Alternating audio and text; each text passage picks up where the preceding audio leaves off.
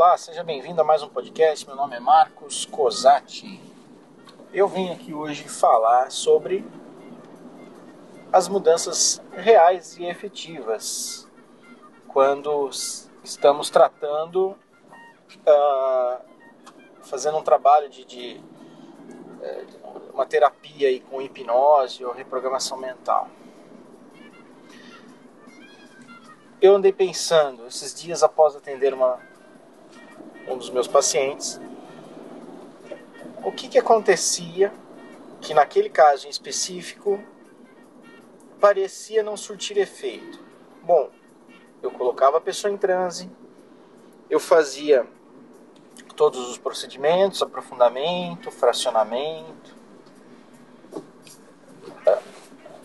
E eu percebia que a pessoa estava em transe.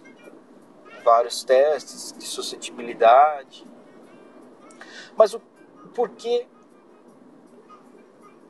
que realmente as, uh, as mudanças, né, usando metáforas, ou então as sugestões diretas em outras ocasiões dadas, porque não surtiam efeito nessa pessoa. Será mesmo que não sorte efeito? Nós, seres humanos, temos a capacidade de mudar a qualquer momento. É óbvio que a nossa mente consciente é responsável por 5% do nosso processamento das, das lembranças de curto prazo, das, uh, das decisões que eu tenho que tomar na vida. E, obviamente, trabalhando em conjunto o encéfalo, falando aí do, da, me, da memória de longo prazo, da nossa memória subconsciente. A questão, a questão é saber uh, o porquê, nesse caso em específico, a pessoa ainda teima em fazer as coisas que realmente a atrapalham. E aí então andei olhando com mais carinho para esse caso e eu percebi que a pessoa realmente é, tem já no seu perfil uma certa teimosia. E por mais que eu dê sugestões na sua é, é em estado de transe ou até mesmo de vigília, esta pessoa ela quer viver no negativismo. Ela prefere ter isso como um escudo, porque quando alguma coisa não dá certo, é mais fácil para ela uh, dizer que não deu certo, porque uh, simplesmente ela sofre lá com os problemas dela. A partir do, do momento em que você aceita realmente as sugestões, isso não quer dizer que as coisas vão continuar dando certo para você. E quando alguma coisa dá errado, um nervosismo que a pessoa passou, voltou uma depressão, é, é, ou, ou, ou recebeu uma depressão, as depressões nunca são as mesmas.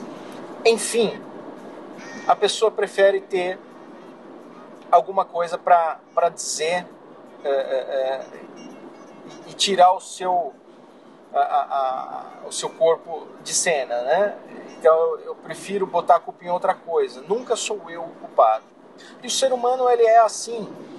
Quando eu estou dando aula, eu vejo meus alunos, geralmente eles são é, exatamente dessa forma.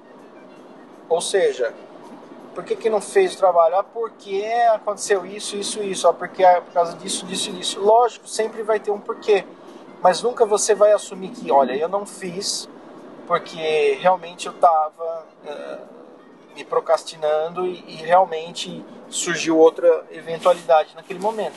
Agora, isso às vezes é tão automático que na verdade você não faz, não porque você não queria fazer conscientemente falando, isso vem do seu subconsciente. Então, nesses casos, o tratamento ele tem que ser feito uma regressão de idade e isso está muito provavelmente na sua essência, desde lá do nascimento. E aí nós temos que avaliar o que e em que momento da sua vida aconteceu alguma coisa que foi aquele momento nuclear onde estourou todo esse, esse perfil que você tem agora.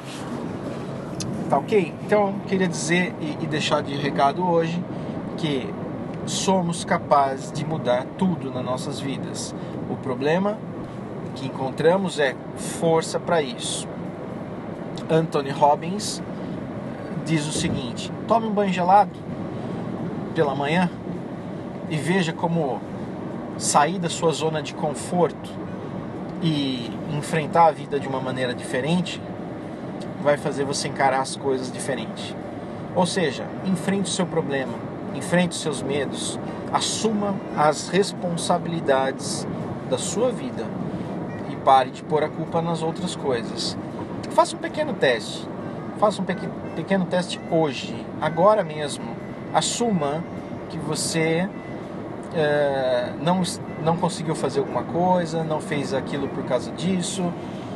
Assume que foi você e veja como faz total diferença na sua mente consciente quando você deixa entrar na sua mente subconsciente é, algo significativo na sua vida, algo que realmente faz sentido. Ok? Até mais e lembre-se, saia da zona de conforto. Até mais.